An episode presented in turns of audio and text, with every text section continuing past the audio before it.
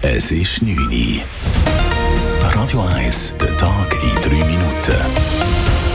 Mit der Leila Keller.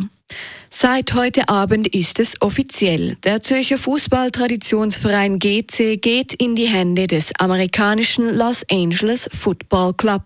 Die Amerikaner folgen auf das chinesische Unternehmen Fosun, welches die Hoppers im Frühling 2020 übernommen hat.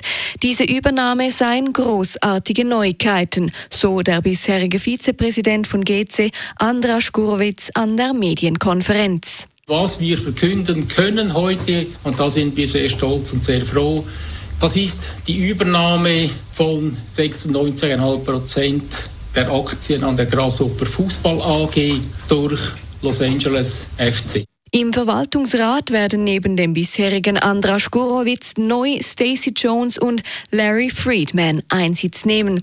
Der bisherige Präsident Matt Jackson wird den Club verlassen.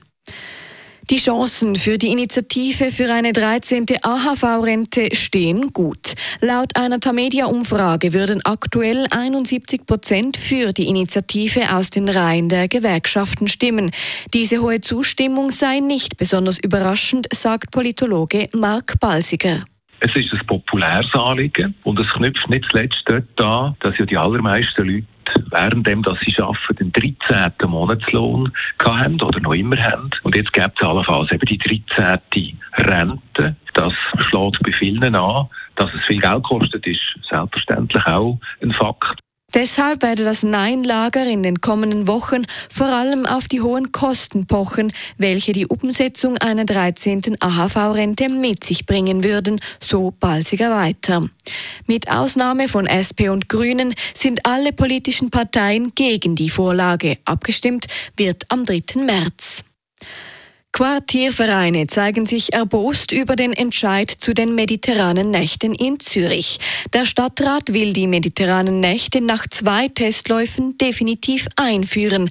Damit können Restaurants und Cafés an den Wochenenden während den Sommerferien bis um zwei Uhr nachts geöffnet haben. Der Stadtrat begründet den Entscheid damit, dass sich die Lärmbefürchtungen in den Testläufen nicht bewahrheitet hätten. Dem widerspricht Felix Stocker, Präsident des Quartiervereins Zürich 1 rechts der Limat.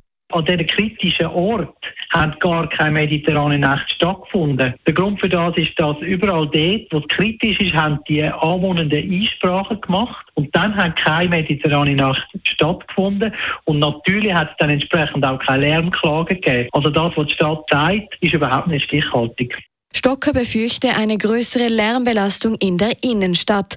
Man werde deshalb mögliche Schritte prüfen, um gegen den Stadtratsbeschluss vorzugehen. UNO-Generalsekretär Antonio Guterres hat sich am WEF in Davos heute für eine Zwei-Staaten-Lösung im Nahostkonflikt stark gemacht. Der einzige Weg für die israelische und die palästinensische Gesellschaft in Frieden und Sicherheit zusammenzuleben sei eine Zwei-Staaten-Lösung. Später sprach sich auch noch der US-Außenminister Anthony Blinken für eine Zwei-Staaten-Lösung im Nahostkonflikt aus. Am Nachmittag traten am WEF dann noch der argentinische Präsident Javier Milei und der französische Staatspräsident Emmanuel Macron auf. Radio 1 Wetter. Nacht auf morgen ist ziemlich regnerisch, vor allem in der ersten Nachthälfte. Am Morgen bleibt es dann noch regnerisch bei gelegentlichen trockenen Abschnitt. Temperaturen bleiben in der Nacht und morgen Morgen deutlich über Null bei gut 7 Grad. Den Tag durch haben wir dann Temperaturen zwischen 6 und 8 Grad. Das war der Tag in drei Minuten.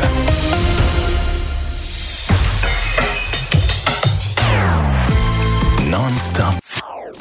Das ist ein Radio 1 Podcast. Mehr Informationen auf radio1.ch.